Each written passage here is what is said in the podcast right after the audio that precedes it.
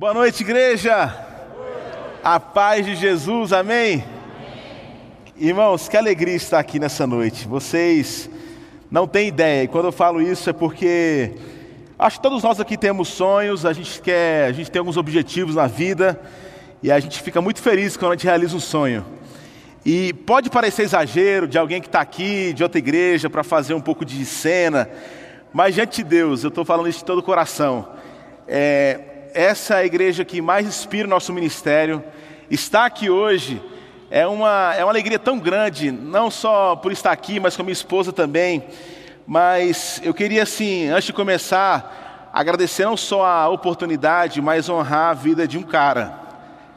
Porque eu, eu sei quanto o ministério ele é, às vezes, difícil, o quanto o pastor, às vezes, ele é sempre o que vai salvar a vida das suas ovelhas mas vocês não têm ideia do quanto vocês são abençoados, o quanto nós somos de fato agraciados por Deus. É claro, por causa da graça e misericórdia do Senhor, mas porque há 12 anos atrás um casal decidiu assumir e entrar de cabeça nessa loucura. E eu estou falando isso porque chegar nesse espaço aqui e ver tudo isso que vocês fazem, eu sei o quanto foi custoso, o quanto isso foi dispendioso, quantas lágrimas foram de fato assim jorradas. Eu queria honrar a vida do pastor de vocês, do Sidney e da Kátia. Será que você pode aplaudir a, a Jesus por a vida desse casal? Que alegria, que honra. Eu e minha esposa estamos aqui, a minha esposa Bruna também, a gente está a gente está muito feliz, a gente aprende demais com você, Sidney, e a gente sabe, na verdade, que mais crente do que você, muito mais a sua esposa por aguentar as loucuras que você vai inventando aí. Que Deus abençoe você na condução e que Deus continue, assim, de fato, fazendo seu coração queimar na propagação desse evangelho. Amigos, eu estou muito feliz e falar nessa semana onde está falando sobre avivamento. Eu não sei quem estava aqui ontem, mas que palavra extraordinária do Rafa. Olha, de se movimentar. Eu, eu saio daqui assim, constrangido o quanto de fato a gente precisa entender que Deus é soberano, está sobre tudo, mas que tem de fato uma prerrogativa a nosso respeito de movimento. Avivamento não é só a gente ficar sentado orando, mas eu tenho uma música do meu amigo Marcos Almeida que ele fala que esperar é caminhar. E nós vamos caminhando e esperando em Deus. Eu queria, sem mais delongas, que você abrisse sua Bíblia. Nós vamos ler o livro de Juízes, do capítulo 6. Juízes do capítulo 6, eu quero ler o versículo 1 ao versículo 16, e depois eu vou pular para o versículo 25. Juízes capítulo 6, nós vamos ler do versículo 11 ao versículo 16, e logo em seguida eu vou dar pula, um pulo aqui e vou ler o versículo 25. Acompanhe na sua Bíblia, espero que você já tenha conseguido abrir aí. Juízes capítulo 6, a partir do versículo 11, diz assim a palavra do Senhor. Então o anjo do Senhor veio e sentou-se sobre a grande árvore de Ofra, que pertencia ao abzerita Joás. Gideão, filho de Joás, estava malhando trigo num tanque de prensar uvas, para escondê-las dos midianitas. Então o anjo do Senhor apareceu a Gideão e lhe disse: O Senhor está com você, poderoso guerreiro. Ah, Senhor, Gideão respondeu: Se o Senhor está conosco, por que nos aconteceu tudo isso? Onde estão todas as tuas maravilhas que nossos pais nos contam quando dizem: Não foi o Senhor que nos tirou do Egito? Mas agora o Senhor nos abandonou e nos entregou nas mãos de Midian. O Senhor se voltou para ele e disse: Com a força que você tem, vá libertar Israel das mãos de Midian. Não sou eu que estou te enviando.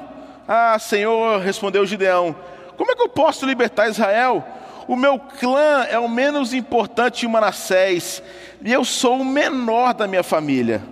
Eu estarei com você, respondeu o Senhor, e você derrotará todos os midianitas, como se fossem um só homem. Versículo 25.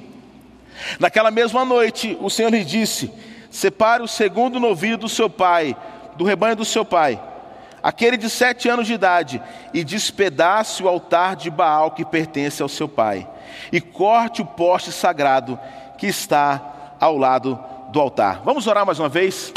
Senhor, que alegria estarmos aqui como família. Obrigado porque nós cremos de fato que o Senhor morreu naquela sexta-feira. Mas foi no domingo onde as mulheres foram procurar o seu corpo, e a pergunta que surgiu é: por que procura entre os mortos aquele que vivo está? E nós cremos que o teu Santo Espírito para sobre nós essa noite, Pai. E por isso que nós te pedimos, porque eu não tenho capacidade de persuadir ninguém, as músicas não têm essa capacidade, mas o teu Santo Espírito é capaz de operar milagres nessa noite. O teu Santo Espírito é capaz de tirar as escamas dos olhos, o teu Santo Espírito é capaz de trazer salvação a este lugar nessa noite. Nós te pedimos isso no nome daquele que morreu, no nome daquele que venceu, o Jesus Cristo de Nazaré. E se você crê nisso, diga um amém bem forte aonde você está. Amém. E, meu pai é pastor e ele começou seu ministério no interior do Mato Grosso, numa cidade chamada Altaraguaia, uma cidade de 20 mil habitantes. Nós éramos quatro filhos, e quando eu falo éramos, porque meu irmão mais velho já está com Jesus. E então assumiu o papel de seu irmão mais velho. E ser irmão mais velho pode ser uma coisa boa, mas também tem algumas responsabilidades, algumas comparações que normalmente vão acontecer. E o meu irmão mais novo, para dificultar um pouco a minha história, foi alguém que nunca teve problema na escola, foi alguém que sempre tirou notas e chorava quando tirava, ah, eu estou triste porque eu tirei oito e meio. E por outro lado, era aquela pessoa que sempre tem muito trabalho na escola. Eu não sei quantos você se parece mais com meu irmão ou quantos se parece mais comigo. Mas não só isso. O meu irmão, depois de um tempo, começou a sonhar em ser piloto de avião. E meu pai nunca teve condição de pagar uma escola para que ele pudesse se tornar piloto. E meu pai falou: Olha, filho, se você quer, você precisa estudar para alcançar esse seu objetivo. E, e, e na mesma proporção, eu, eu estava de fato assim, engajado em querer entender o que eu queria para o futuro, porque eu não tinha a mínima ideia, irmãos. Mas o meu irmão tinha muito claro que ele queria como missão de vida. O meu irmão então decide começar a estudar bastante e ele se muda para Fortaleza para fazer um cursinho para prepará-lo, porque meu pai não tinha condição de pagar uma escola, então ele foi estudar. E ele queria passar em algumas escolas que tinham a ver com aviação, entre elas Epicar, o IME, a AFA e o ITA. E no mesmo ano, a gente, o meu irmão começou a estudar bastante, e eu assim, eu torço por você, André, e nós torcíamos de fato, celebrávamos com a conquista dele. E naquele ano, o meu irmão mais novo, ele passou na AFA, ele passou no IME e ele passou no EPICAR. Mas a prova mais difícil que ele sonhava era de se tornar um engenheiro aeronáutico no Instituto de Tecnologia da Aeronáutica, em São José dos Campos. E meu irmão então fez aquela prova e falou: não sei se foi muito bem. E ele volta, e a gente estava em Recife, e na casa dos meus pais, na casa de dois andares. E naquele dia, pela manhã, sairia o resultado da prova do ITA. Eu me lembro que a gente dormiu mal na expectativa de acordar cedo para ver como é que, se ele, ele conseguir passar naquela prova. E naquele momento, naquela manhã, eu acordo e começo a ligar o computador, internet de escada, aquela coisa que a gente orava para funcionar. E vai, vai, entrou no site que sairia o resultado da prova. Naquele mesmo momento também estava acontecendo. Meu pai é pastor presbiteriano e estava acontecendo a reunião da SAF, das mulheres da igreja, na parte de baixo, tinha umas 10 senhoras da igreja. E eu acordei, o André acordou e a gente começou a procurar o nome dele, daqui a pouco, André Silva Franco Pereira, aprovado. A gente, jovem, adolescente, de cueca, descemos as escadas e nos encontramos com as senhoras da igreja e começamos a pular. Meu pai, o que está acontecendo? Está amarrado o nome de Jesus? Não, pai. O André passou no ITA, não acredito! E a gente começou a pular com as senhorinhas da igreja de cueca, irmãos. Aquela coisa especial acontecendo, foi uma geladeira, não tinha champanhe, então pega a Coca-Cola e faz de champanhe, aquela bagunça toda. O meu irmão mais novo tinha passado no mesmo ano, no ITA, na AFA, no IME e no EPICAR. E os meus amigos começam a chegar da vizinhança, amarram o meu irmão, começam a pintar o cabelo, raspam a sobrancelha, aquela bagunça. E amarram o meu irmão escrevem na barriga dele bem grande: ITA. E os caras, vão pegar o Gui também. Me amarraram, rasparam meu cabelo e escreveram bem grande na minha barriga. Eita! Era mais ou menos em dezembro, a gente viajou para visitar nossos parentes no Mato Grosso. Minha família é bem tradicional, e a gente então sentava com os nossos tios e avós, benção vô, benção tio, aquela coisa tradicional. E os meus tios, os parentes falavam, Harley, que era um do meu pai, como é que estão os seus filhos? E ele começava pela minha mais nova. A Marina, a Marina está com 10 anos, uma gracinha. O André, o André esse ano passou na AFA, no IMEN. Ele passou no EPICA e passou no ITA. Não acredito, esse menino é um gênio. Parabéns, André. E, e o Guilherme, Halley? Meu pai parou e falou assim: o Guilherme. O Guilherme, o Guilherme é uma bênção. Bênção pode ser uma coisa muito boa, irmãos. Mas também a gente às vezes tem algum amigo que a, que a gente fala assim, aquele irmão é abençoado, não é assim que a gente faz? Ou então aquela irmãzinha, sua graça, é uma bênção. Bênção pode ser coisa boa, mas a gente às vezes usa num sentido um pouco pejorativo. É interessante falar sobre essa perspectiva na, nessa semana que a gente está trazendo sobre avivamento, irmãos. É porque se eu falar que Deus tem uma promessa para você, eu acho que todo mundo aqui pode falar amém. Amém? Entretanto, irmão, se eu falar assim, olha, Deus tem algo, não só uma promessa, mas você é uma bênção.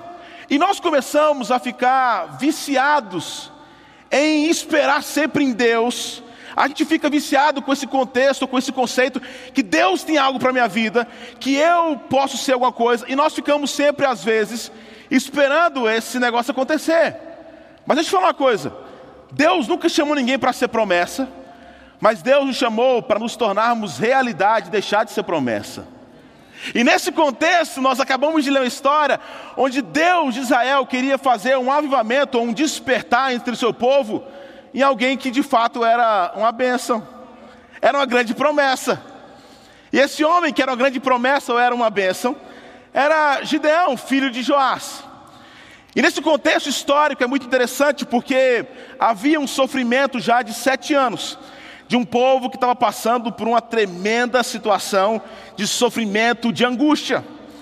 E nesse contexto todo, Deus queria avivar o coração de alguém para que ele entendesse que quem poderia libertar o povo de Israel não era porque ele era 100% preparado, mas alguém precisava estar disposto a fazer a vontade de Deus. Gideão, de fato, foi chamado por Deus para deixar de ser uma grande promessa, para começar de fato se tornar uma realidade nas mãos de Deus. E no versículo 1 que nós lemos, irmãos, versículo, desculpa, versículo 13, Deus chega para Gideão e fala assim: Olha, Gideão, você vai libertar o meu povo? E a resposta de Gideão é a seguinte: Ah, Senhor, Gideão respondeu: Se o Senhor está conosco, por que nos aconteceu tudo isso? Onde estão as tuas maravilhas que os nossos pais nos contam, quando nos dizem: Não foi o Senhor que nos tirou do Egito, mas agora o Senhor nos entregou nas mãos de Midian. Deixa eu explicar um pouco do contexto histórico dessa passagem. Havia estratégia de guerra naquele tempo, onde, inclusive, se você gosta de história, estudou um pouco da Grécia, os povos aqueus, eólios, jônios e dórios, eles tinham estratégia de guerra interessante, que é diferente talvez daquele contexto de guerra que nós imaginamos.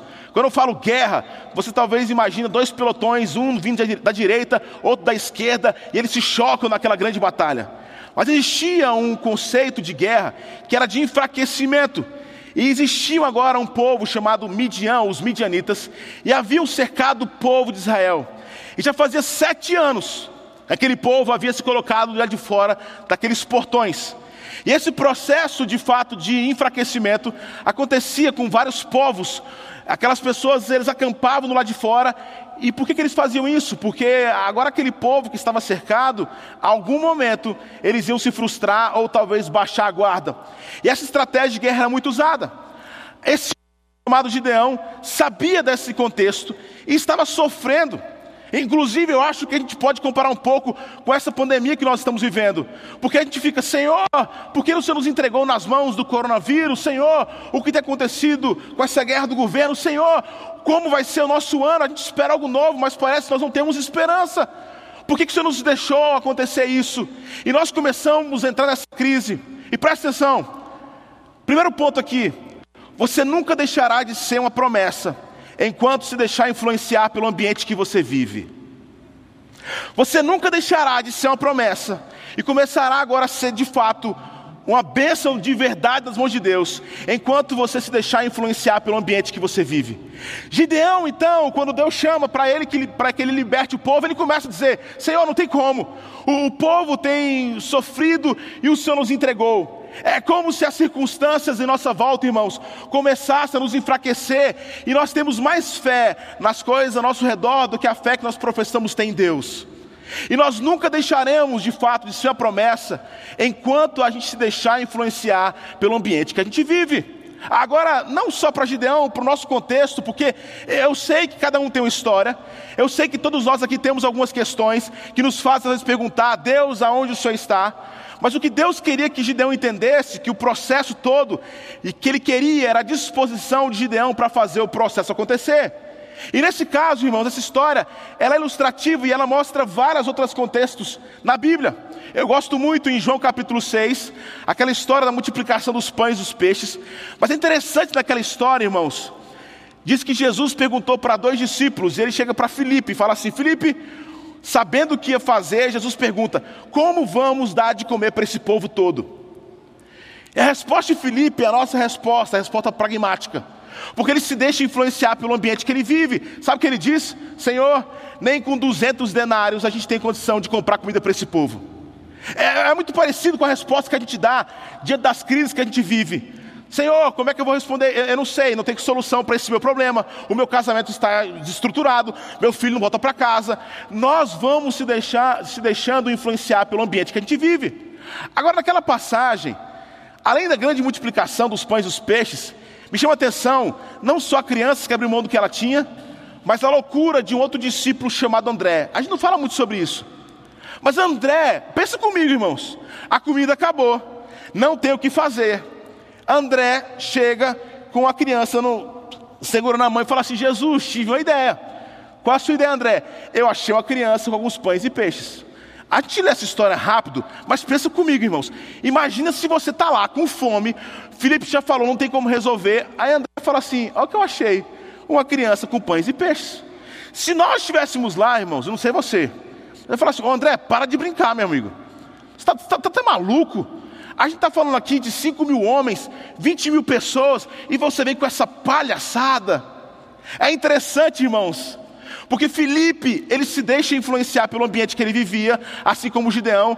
Mas André faz algo completamente ilógico. Ele leva uma criança com alguns pães e peixes, e isso nos ensina um princípio. O princípio, irmãos, que o que você tem na sua mão não é ridículo diante de Deus. Ele pode ser ridículo humanamente falando, mas Deus transforma aquilo que é ridículo em milagre, transforma situações inexplicáveis. Aí você fala: não, não, não, peraí, eu, eu, não, eu não consigo resolver isso, olha o que eu tenho, alguns pães e peixes. Gideão fala: Senhor, eu não tenho condição de resolver, não sei se o senhor sabe, mas são 135 mil homens, não tem como. E nós somos exatamente assim, irmãos. Nós nos escondemos atrás das nossas inadequações e ficamos com medo. A gente começa a se esquivar. Em 1951, um homem chamado Bob Pierce, ele sai com seu avião particular da Califórnia para ajudar algumas pessoas que estavam passando pela pior crise em 1951 por causa da Coreia, guerra da Coreia do Norte e Coreia do Sul. E ele enche o seu avião de mantimento. E ele volta então e chega agora, desculpa, ele sai da Califórnia e chega na Coreia do Sul. E diz ali que a história é que ele vai servindo, ele vai para a linha de frente, servir comida para aquela fila que não parava de crescer o povo ensanguentado, e o povo vai comendo, e daqui a pouco a comida vai acabando, ele fala, traz mais, os caras trouxeram mais. Daqui a pouco, irmãos, a fila está tão grande, e o pessoal chega no ouvido dele e fala assim: Bob, acabou a comida.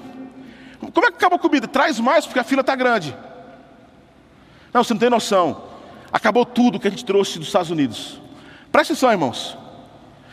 O Bob, ele poderia simplesmente falar assim: Eu não consigo resolver o problema do mundo, ele poderia ser, ser deixado levar pelo ambiente que ele vivia, mas ele usa aquela frustração como um combustível.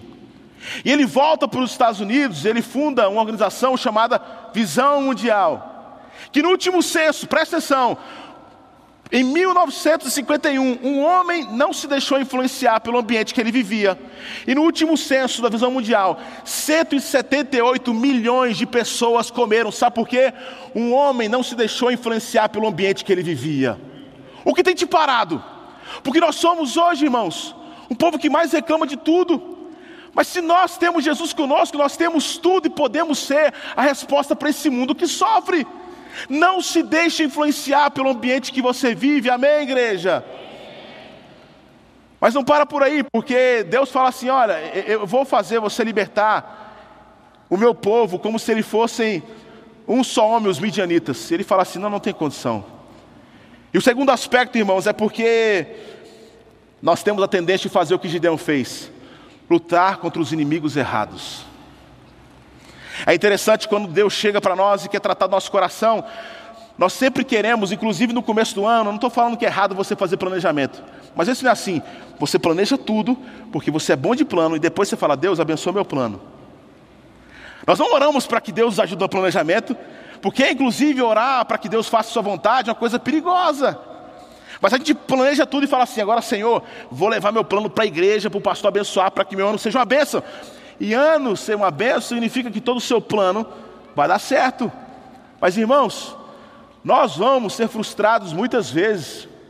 Agora aprender é que nós não devemos lutar contra os inimigos errados. Porque Gideão começa a peitar Deus, e você pode estar concentrando o seu esforço em coisas completamente controversas e erradas. Nós temos uma máxima na nossa igreja, nossa igreja tem seis anos só. E no começo da comunidade nossa, irmãos, rapaz, muita coisa que não funciona direito. E a gente lidou muito assim com pessoas que. lidava muito com pessoas que chegavam e falavam assim: olha, pastor, eu estou frustrado com o ministério infantil, eu estou frustrado com isso, e eu gosto quando a pessoa está frustrada. Porque o problema não é se frustrar, o problema é o que você faz com a frustração. E quando a pessoa chegava e falava assim: olha, o ministério infantil não funciona, o ministério infantil os professores não são treinados, o ministério infantil a música é ruim. Eu falava, fala mais, irmã. E ela ficava feliz. E o ministério infantil, quando ela acabava, falava assim: minha irmã, você sabe de todos os problemas, Deus está querendo te usar para mudar a realidade do nosso ministério infantil. A gente fica lutando contra os inimigos errados. Se Deus tem te incomodado, irmão, você precisa entender, e Deus vai colocar algumas coisas na sua vida que você não vai gostar. Ou você acha que você vai viver a vida maravilhosa sem problema algum? Negar isso que a gente tem vivido. Eu contei uma história hoje com os pastores, porque essa história faz parte da nossa essência como igreja, porque a gente orava para que Deus desse um prédio para nós. E nós escolhemos começar a igreja no lugar mais complicado do Recife. Para quem conhece o Recife, tem uma ilha chamada Recife Antigo, que você só chega lá através de barco ou de pontes. É por isso que nossa igreja chama A Ponte. Não só isso, mas a gente pegou também o versículo do apóstolo Paulo, quando ele fala assim como o Pai nos religou com Jesus Cristo, ele nos confia o ministério da reconciliação, que para nós é o ministério de ser ponte. E depois de quatro meses, num lugar emprestado, numa sala pequena, nós precisávamos encontrar um lugar para a nossa comunidade. E ali a gente ficou tentando encontrar algum lugar, um lugar barato. A nossa entrada financeira, de todos os dízimos da, da, dos irmãos da igreja, nós tínhamos umas 80 pessoas, era 5 mil reais. E nós precisávamos encontrar um galpão, e eu lembro que eu passei na avenida e vi aluga-se. Eu liguei para um homem e falei assim: Olha, quanto é que é o aluguel? Ele falou assim: Você está precisando de um espaço na faixa de quanto? Eu falei: Mais ou menos de graça. Ele falou assim: Não, é sério. Eu falei: Olha, uns 3 mil. Ele falou assim: Não, mas então não dá, é, porque esse galpão é 10 mil reais. Eu falei: Obrigado. Ele falou assim: Mas é para que isso aí? Eu falei: Talvez a igreja. Ele falou: Mas você é o quê? Eu falei: Eu sou o pastor. Ele falou: Senhor pastor, você não tem fé, não? Olha isso. Falei, vem aqui agora. Ele foi lá. E quando ele chegou na porta de trás desse galpão, ele fica na frente da rua, da avenida da prefeitura, na parte de trás. Ele é grudado com a favela que tem um segundo pior IDH do Grande Recife, a comunidade do Pilar. E quando aquele senhor chegou para tentar abrir aqueles, aquelas portas, estava enferrujada, chegou uma senhora do nosso lado e fez: Isso aí vai ser o quê? Eu falei: Olha, talvez uma igreja. Ela falou assim: Queria dizer uma coisa para você. Falei, pois não, vocês não são bem-vindos aqui. Naquela hora, irmãos, eu não estou dizendo que eu sou um crente experiente, mas assim, talvez se eu fosse fosse um tempinho mais atrás, eu falaria assim: o diabo está revoltado, está amarrado em nome de Jesus, o diabo está furioso. Porque não é assim, quando a gente escuta coisas que nós não gostamos, a gente bota a culpa no diabo. Mas deixa eu falar uma coisa: às vezes Deus vai te frustrar para que você use essa frustração como combustível para fazer a diferença. E naquela hora eu falei assim: Mas por que, senhora, que a gente não é bem-vindo? Ela falou: Por que vocês crentes vivem aqui, prometem um monte de coisa para a comunidade, as drogas estão soltas aí, os traficantes, morre gente toda semana aqui. Vocês prometem um monte de coisa e depois vocês vão embora. A visão daquela mulher era completamente sincera diante daquelas pessoas que diziam que eram os mensageiros de Cristo. E naquela hora, irmãos, a gente poderia muito bem fechar a cara e lutar, achando que aquela mulher era nosso inimigo, mas não. A gente percebeu claramente que era Deus querendo falar conosco diante da frustração sincera de um coração. Vocês não são bem-vindos aqui por quê? Porque vocês não fazem as coisas direito. Os crentes são pessoas que os usam aqui e vão embora. Aquela mulher foi usada como um combustível para nós, para que a gente de fato pudesse lutar contra o inimigo correto. E nós então começamos a abrir igreja de vez em quando para fazer uma vez no mês a comunidade entrar, para a gente atender com psicólogos, com psiquiatras, com médico, é, com nutricionistas, alguma brincadeira de criança. E irmãos, a igreja ficava uma bagunça. As crianças da comunidade entravam no nosso banheiro, trancavam, e quando saíam estava uma piscina. E na hora de ficar um pouco assim, poxa, a gente já está abrindo essa bagunça. Uma vez eu peguei uma criança, ela falou, tio, é porque faz uma semana que a gente não tem água na nossa casa, a gente quer brincar. E nós começamos a perceber, irmãos, nós estávamos ali com uma missão profética de transformação daquela comunidade com o segundo POIDH. E ali a gente começou a fazer algumas ações, começamos alguns projetos sociais, a igreja foi crescendo e os grupos de relacionamento, os GRs, eu não sei como é que chama aqui, célula, nós tínhamos oito grupos. E teve um dia que eu falei, rapaz, eu vou entrar nessa comunidade, vou tentar ver se eu não sou assaltado. Deixei meu celular, minha carteira, e fui entrando, pedindo licença, e cheguei até uma igreja católica que tinha no coração da cidade. E quando eu cheguei ali, eu entrei, encontrei o padre rezando, eu esperei ele terminar, e falei, boa tarde, padre. Ele falou, boa tarde. Eu falei, eu sou o pastor da igreja. Ele falou assim, pastor? Eu falei, senhor, ora por mim, por favor. A gente orei por ele, a gente tomou um café. Eu falei, padre, eu estou aqui por um motivo. O único espaço livre na comunidade é esse espaço do lado dessa igreja católica, que é um lixão. A gente poderia construir uma praça pública aqui? Meu filho não tem dinheiro, não. Mas pode fazer o que vocês quiserem. Chamei os GRs, eram oito. GR número um, vocês vão tentar arrumar uma retroescavadeira. Número dois, um caminhão com areia. Número três, um escorregador. Número quatro, um balanço. Número cinco, jardinagem. E a gente chegou no sábado de manhã e transformamos aquele chão numa grande praça e colocamos a praça com, com o nome da primeira moradora do Pilar, Dona Chiquinha. E a mulher que falou que não era bem-vindo estava no canto assim, olhando para a gente. Falei, Senhor, quebrando o coração dessa mulher agora não é possível. A gente foi crescendo em intimidade com a comunidade, construímos campo de futebol, temos escolinha, vários projetos sociais. Até que me ligam 5 horas da manhã, dois anos depois a gente começar a nossa igreja. Gui, entraram na nossa igreja e roubaram um monte de coisa. Vamos chamar a polícia. Eu falei, não faz isso, estou indo para aí. Chegando às sete da manhã, sete e meia, cheguei na comunidade e nessa altura do campeonato a gente entrava na favela e fui entrando e o povo, Pai do Senhor, Pai do Senhor, pastor. E fui até a casa do dono da favela, do traficante. E quando eu cheguei lá, ele falou assim: Opa, Pai do Senhor, pastor, Pai do Senhor. É tudo crente, é o filho de crente, irmão. Eu preciso da sua ajuda. Para aí, pastor, deixa eu botar a camisa aqui, botou a camisa e foi na igreja comigo. E quando gente chegou na igreja, eu falei: Você tem algum filho aqui nos projetos sociais? Ele falou assim: Eu tenho seis filhos aqui. Seis, seis. Qual a idade dos seus filhos? O mais novo tem seis anos. Ah, vem cá, essa sala aqui era um projeto de incentivo à leitura e levaram o computador e a televisão daqui. Qual outro filho? Nove anos. Ah, projeto de música que tinha um cubo de guitarra de baixo, tinha uma guitarra e levaram. Outro filho, 16 anos. Nós temos um projeto de elétrica básica, elétrica intermediária, tinha um monte de caixa de ferramenta, levaram tudo. Eu fui rodando na igreja com ele, ele parou e falou assim: Peraí, pastor, peraí, não estou entendendo. O senhor está me dizendo que roubaram a nossa igreja? Falei, foi. Me dá 20 minutos, pastor. Falei, amém.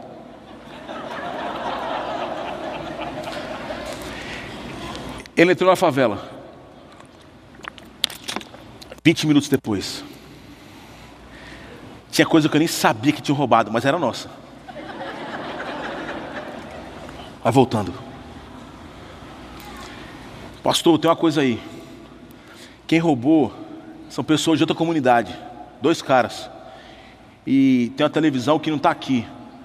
E a gente vai pegar essa televisão, vou matar esses caras. Falando, faça isso no nome de Jesus. Aí é o seguinte, pastor. Ninguém pode mexer na nossa igreja, não. Os caras fizeram isso, nós vamos matar. Não, mate os caras. Eu fiz uma pergunta para ele, eu falei, cara, se os caras levaram e trocaram por droga, pois é, pastor, os caras mexem com droga aqui, é pesado. Eu falei, é mesmo? Se os caras levaram e trocaram por droga, como é que fica o prejuízo disso tudo? Eu nunca vou me esquecer a resposta daquele homem.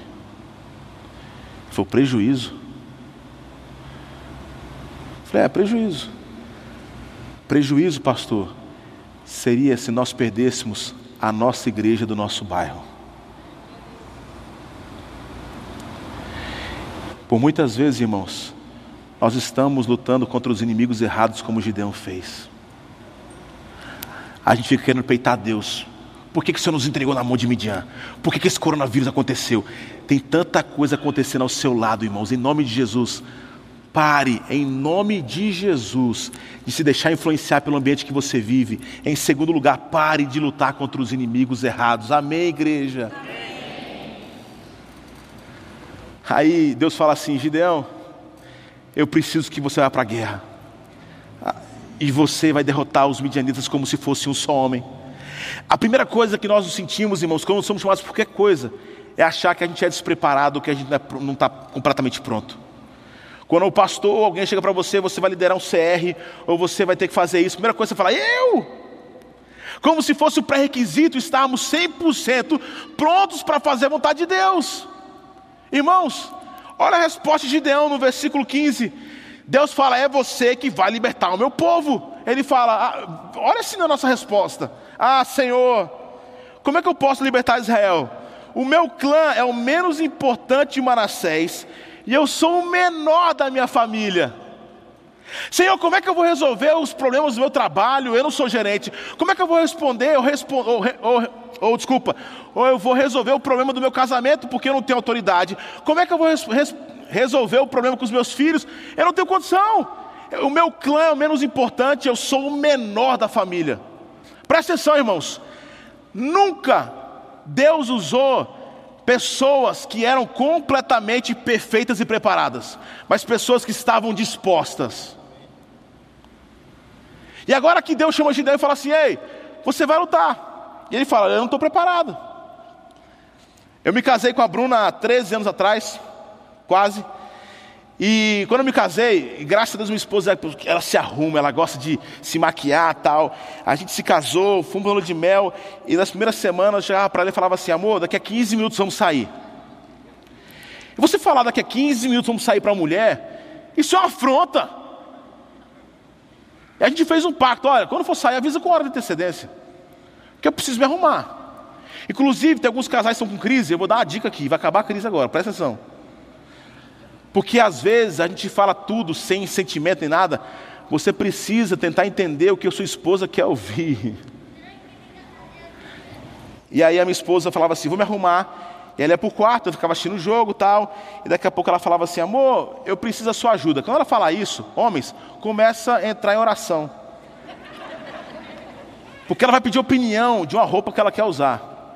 E não cai nessa loucura de falar assim de cara, essa, lógico que essa roupa. Não, então você começa a orar, ela fala assim, amor, por favor, vem aqui. E quando chega no quarto, ela fala, olha, eu preciso saber se você gosta mais de sapato verde ou de sapato amarelo.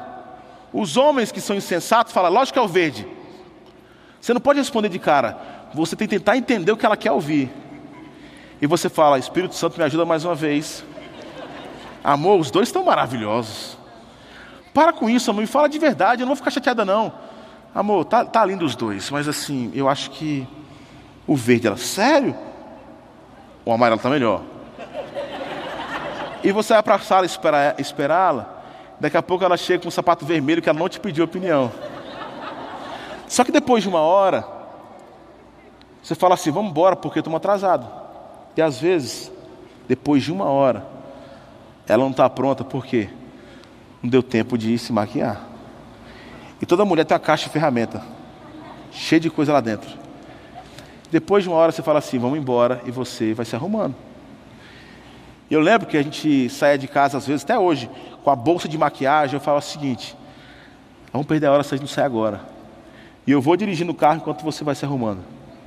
E ela vai ali orando para que o sinal vermelho, e parece que Deus ouve o sinal vermelho. Irmão, impressionante. Como todo farol, você para quando a mulher está se maquiando. Mas depois de quase uma hora, para não perder tempo, a gente entra no carro, e Deus falou profundamente comigo sobre isso. E eu quero que você deixe o Espírito Santo falar com você. Nós achamos que podemos ou precisamos estar 100% preparados para fazer a vontade de Deus.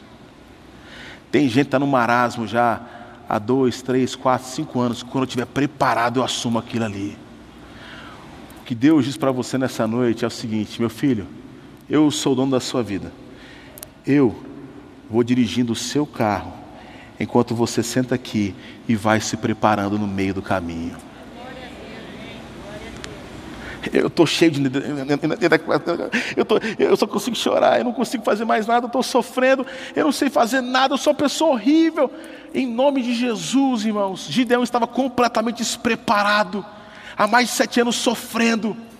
E quando a gente fala sobre avivamento, a gente falou sobre movimento, irmãos. Deus queria transformar a realidade a partir da compreensão que não era na força de Deão, mas era na disposição que ele agora estaria se colocando diante de Deus. Pare de se deixar influenciar pelo ambiente que você vive. Em nome de Jesus, pare de lutar contra os inimigos errados. Terceiro, vá se preparando no meio do caminho. Aí você fala, Amém. Essa semana tem sido uma bênção, e a gente começa a achar que quando a gente sair pelaquela porta, o mundo vai ser novo. O coronavírus não está mais aqui, acabou. Não, irmãos, a vida não vai. A realidade existe. O que precisa ser transformado é a nossa visão sobre o mundo. E agora Deus começa a treinar ou testar Gideão e fala assim: Gideão, está a hora agora, poderoso guerreiro, de ir para a batalha. Ele fala assim: vamos embora. Mas no versículo 25, Deus fala: peraí, peraí, peraí. Lá na casa do seu pai, tem um poste sagrado que pertence a Baal. E você não vai conseguir prosperar enquanto você não derrubar alguns altares da sua vida. Meu irmão, se nós estamos aqui começando o ano, orando por um avivamento, e achamos que a gente pode negociar alguns princípios com Deus, infelizmente você não vai sair do seu lugar enquanto não derrubar alguns altares errados do seu coração. Não adianta querer prosperar, e você sabe muito bem o que de fato tem tirado Deus do seu lugar. Deus tem sido trocado por algum poste sagrado. Eu não sei se você tem traído a sua esposa. Eu não sei se você vive uma mentira tão longa que você tem medo de contar. Eu não sei se você é alguém que negocia princípios do seu trabalho que você não deveria negociar. Mas enquanto você não derrubar esse poste sagrado, você não vai conseguir prosperar. Gideão vai lá e derruba o poste sagrado, o poste cai e fala: Senhor, agora estamos preparados. Nós vamos derrotar os midianos. E aí, Gideão se coloca à disposição. Mas Deus agora queria colocar tudo em prática que ele tinha tratado na vida de Gideão. E ele fala o seguinte: Gideão, vai correndo aí pelo povo e chama todos os guerreiros de Israel, porque a batalha vai começar. Imagina, Gideão com sangue no olho: guerreiros, os midianitas estão lá fora, vamos acabar com eles.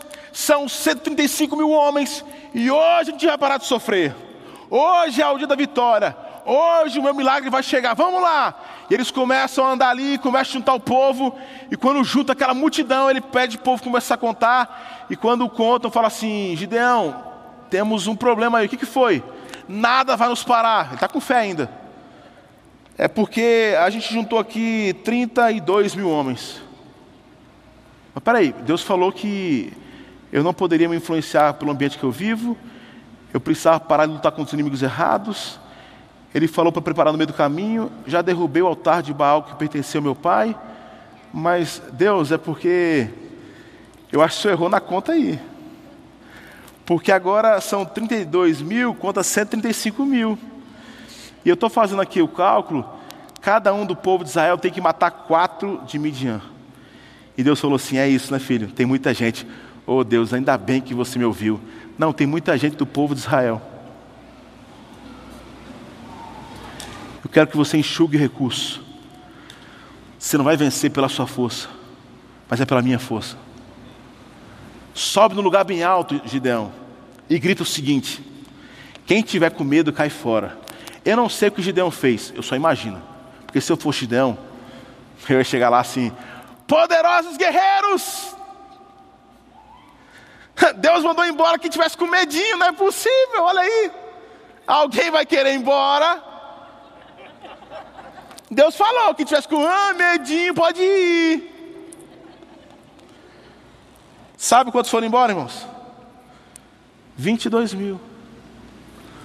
Agora tinha 10 mil contra 135 mil. Gideão fez o cálculo. Cada um do povo de Israel tem que matar 13 e meio. Era o anãozinho do Game of Thrones.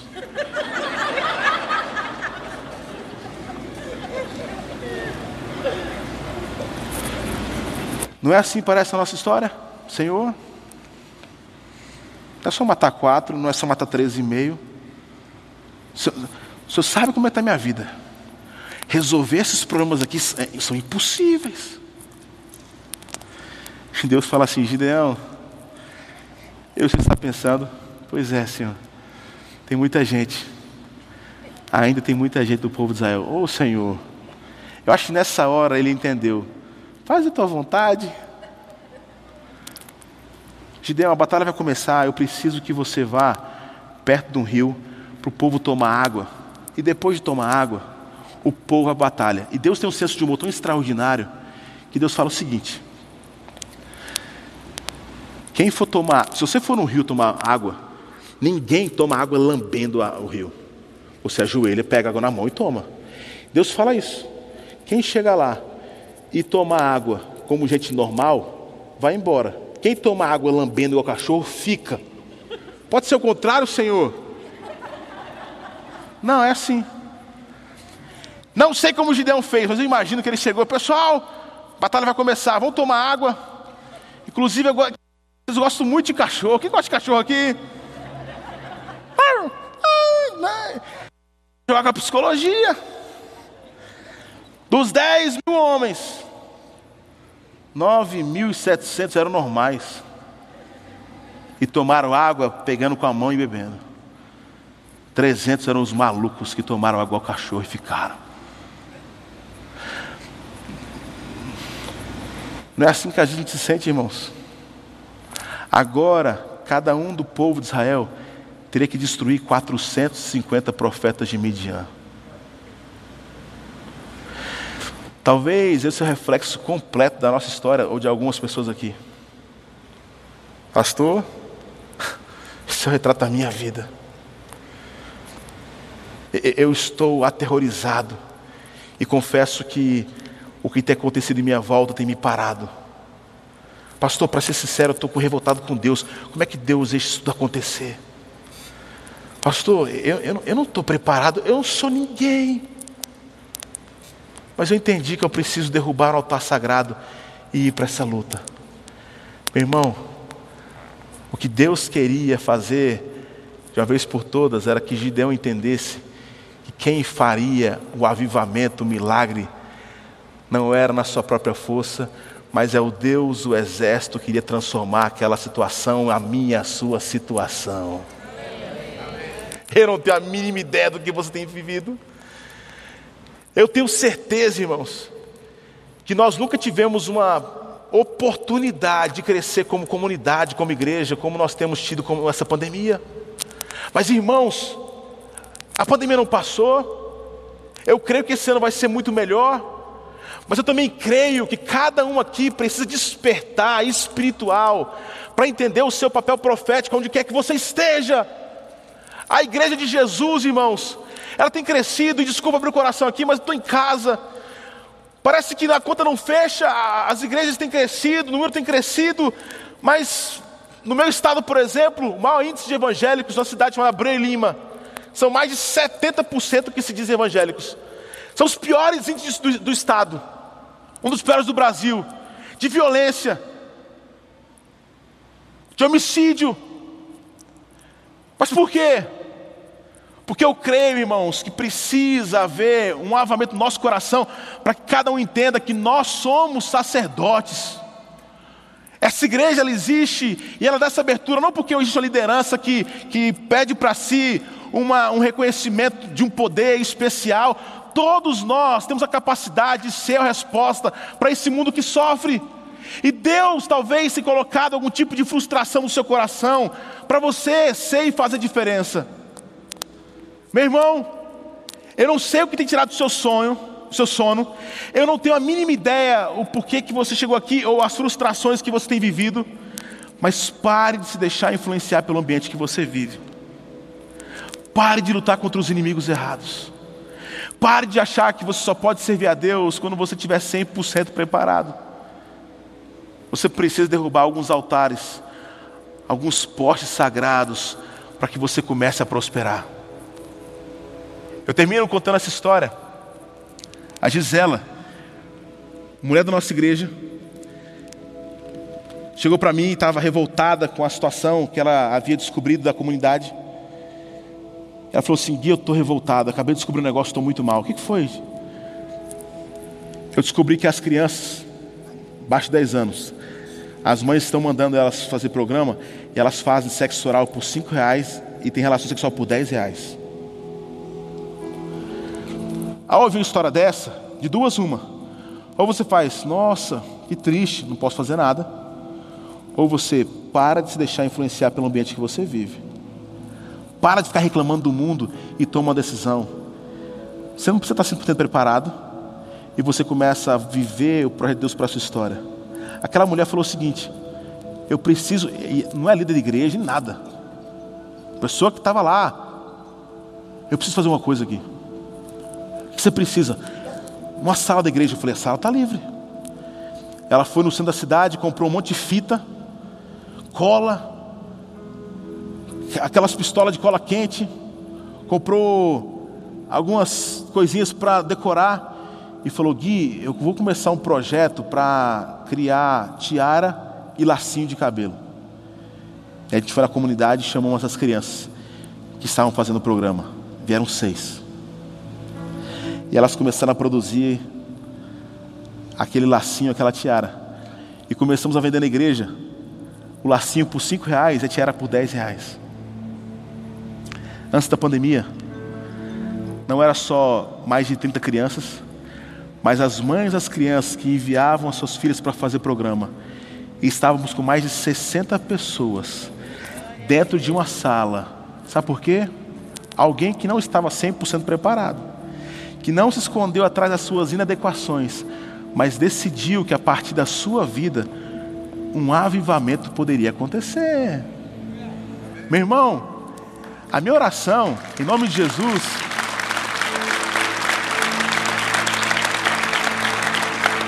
A minha oração em nome de Jesus, isso pode parecer meio paradoxal, mas eu tenho falado muito sobre isso, eu comentei inclusive com os pastores hoje. A gente tem muito medo de inquietação, de frustração. Eu tenho orado. Não para que Deus tire a frustração,